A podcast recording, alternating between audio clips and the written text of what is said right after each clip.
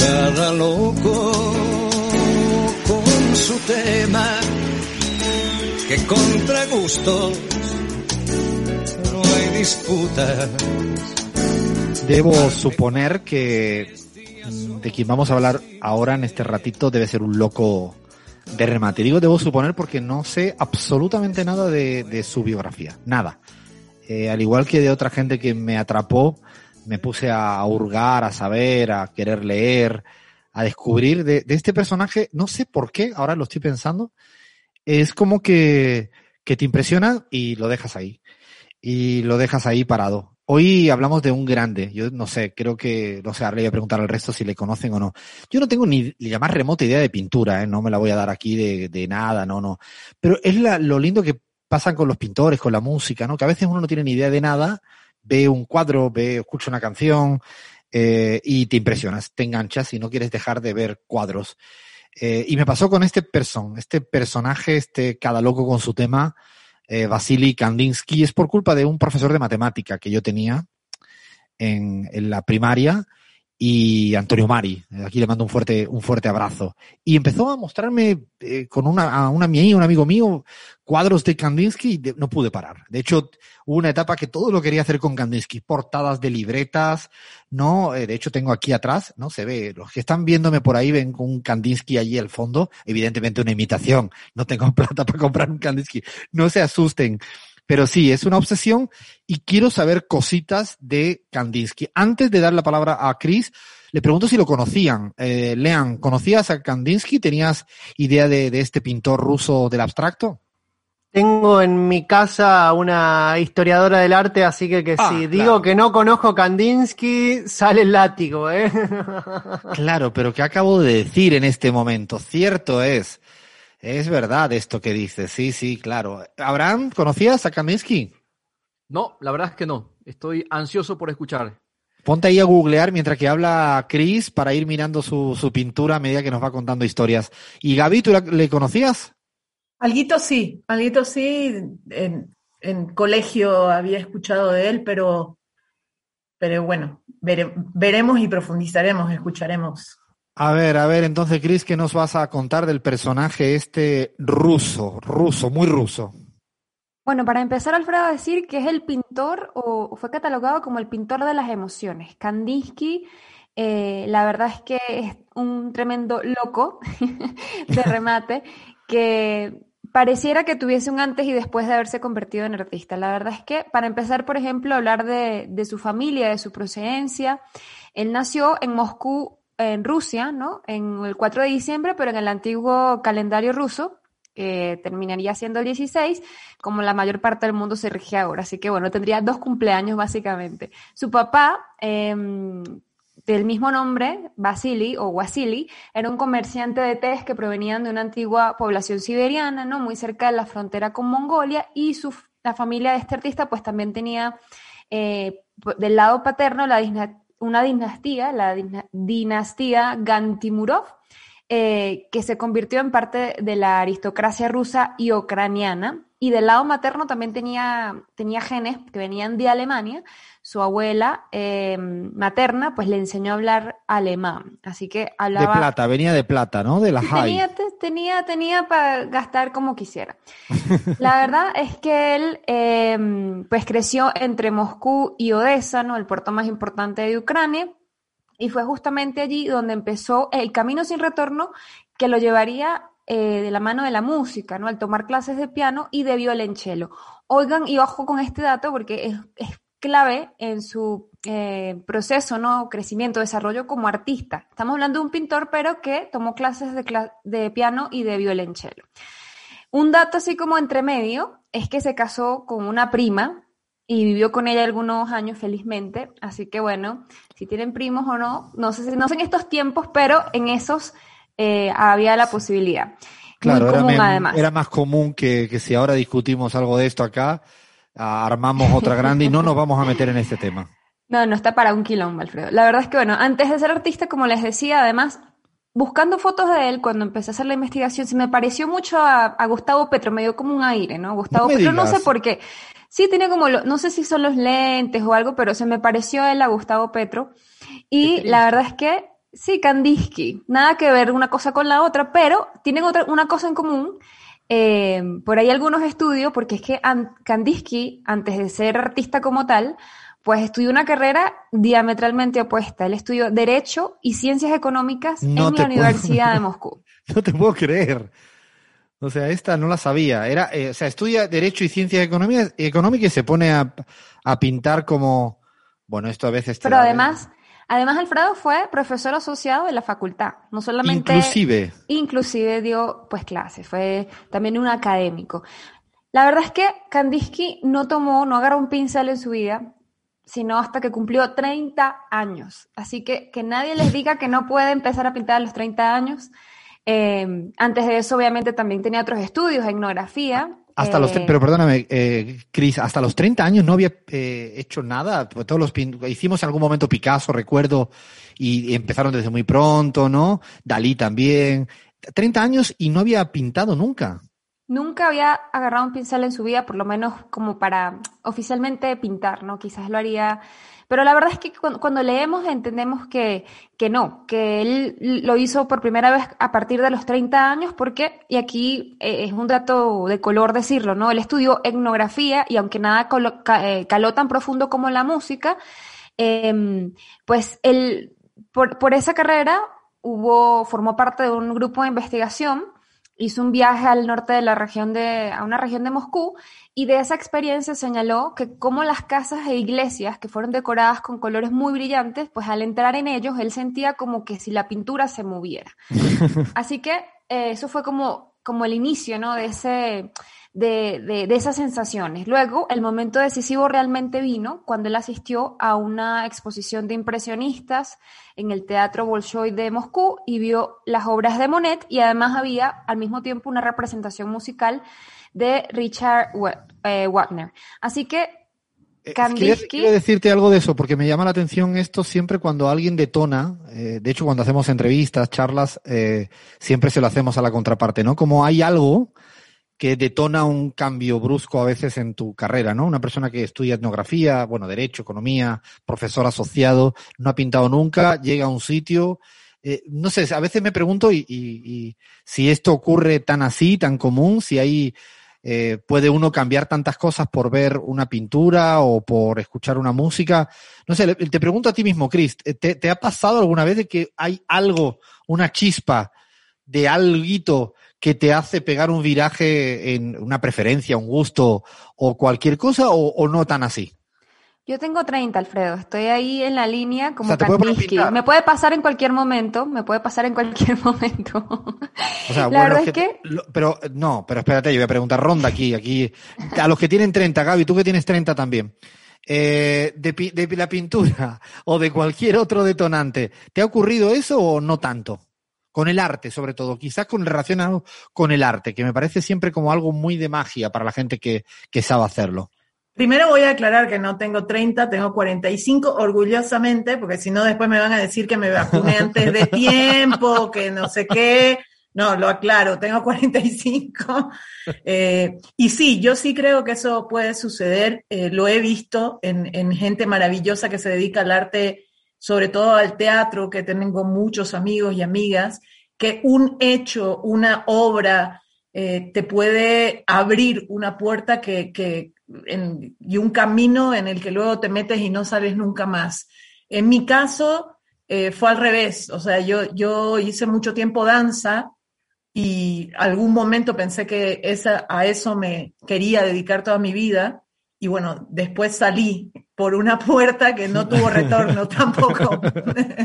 Nunca más. Ah, Abraham, ¿tú? La verdad es que a mí me gusta mucho dibujar, tengo que decirlo, me, me encanta, me encanta dibujar, eh, lo hago siempre con, con mis hijos y modestia aparte me dicen que dibujo bien, no tanto pintar, pero dibujar me encanta, me, me, me libero, me, me fascina.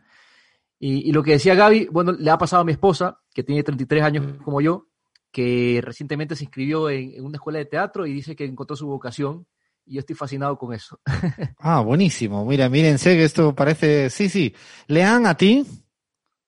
No, a mí me pareció, me, me pasó parecido a Gaby, que desde muy chiquito, desde los 4 a 5 años que tocó la guitarra, y que en un momento dije, sí, e- esta va a ser mi camino, y bueno, la vida nos va llevando por otros lados, pero no, no, no lo abandono, ¿eh? de vez en cuando agarro la guitarra, grabo, y, incluso cuando se podía tocar Pero si en tienes vivo un todavía. grupo, si tienes un grupo Claro. que lo hemos pasado acá alguna vez, no te Sí, hagas. sí. Por eso te decía que cuando, que cuando se podía tocar en vivo, con gente, etcétera, me debes eh, eh, cuando vuelvas a Buenos Aires y estemos todos vacunados, te venís a un recital de todos tus tanques soviéticos. Eso lo compro ya, eso, pero así, eso queda ya declarado. Así que bueno, aquí hay, aquí hay magma de artista en este, en este equipo de la pizarra. Yo se podrán imaginar que nada. Bueno, sí, eh, precisamente porque Kandinsky empecé a pintar como un loco, pinto fatal. Pero sí me dio ganas de pintar y tengo ahí algunas cosas muy escondidas para que solo la vea mi madre, pero las tengo, las tengo porque me dio por pintar y de vez en cuando lo hago. Eh, pero me dio mucho por pintar unos años en Barcelona por culpa de ese Kandinsky, pero no, no, no me fue como a Kandinsky visto los, los resultados. Sigue contándonos cositas de este personaje que ya me ha quedado impresionado que a los 30 años se convierte en quién es. ¿Qué más anécdotas o detalles tienen y curiosidades este gran pintor ruso? Bueno, Alfredo, justamente continuando en la línea de, de lo que, del, del pre 30 años y luego del, af- del after, ¿no? Del después, Kandinsky ya decidió abandonar, o sea, con, ese impulso, esa prometedora carrera como docente en el mundo de la ley y la economía, decide entonces allí formalmente inscribirse en la Escuela de Arte de. De Múnich. No se le concedió inmediatamente la admisión y él por cuenta propia empezó a aprender este, sobre el arte, ¿no? Así que pasó un periodo en alguna academia eh, hasta que fue admitido en 1900 en, en Múnich. Su profesor, y aquí esto es una anécdota eh, hasta traumática, ¿no? Franz von Stuck, perdón, el- mi alemán no es muy bueno. Pero No te podemos ayudar aquí, no, no. Se, se consideró él, consideraba él que Kandinsky eh, pintaba con colores muy brillantes, así que como castigo le hizo pintar en una gama de grises durante todo un año. Así que los profesores este, que son y profesoras que puedan ser eh, pues tutores de, de- de estos, de estos traumas, Qué importante, ¿eh? Qué importante es siempre la influencia de un profe en casi todo, también en esto. Exactamente. Bueno, él espiritualmente estaba bien loquito también. Fue influenciado por Elena Blavatsky, que se le conoce como la mejor exponente conocida eh, de la teosofía, ¿no? Esto es un movimiento filosófico religioso esotérico que quien lo practica afirma tener como una eh, inspiración especial de lo divino por medio del desarrollo espiritual. Y eso tuvo muchísimo impacto y muchísima influencia efectivamente en la pintura de Kandinsky, porque él consideraba eh, esta, este tipo de arte, el pintar, como una forma de culto, ¿no?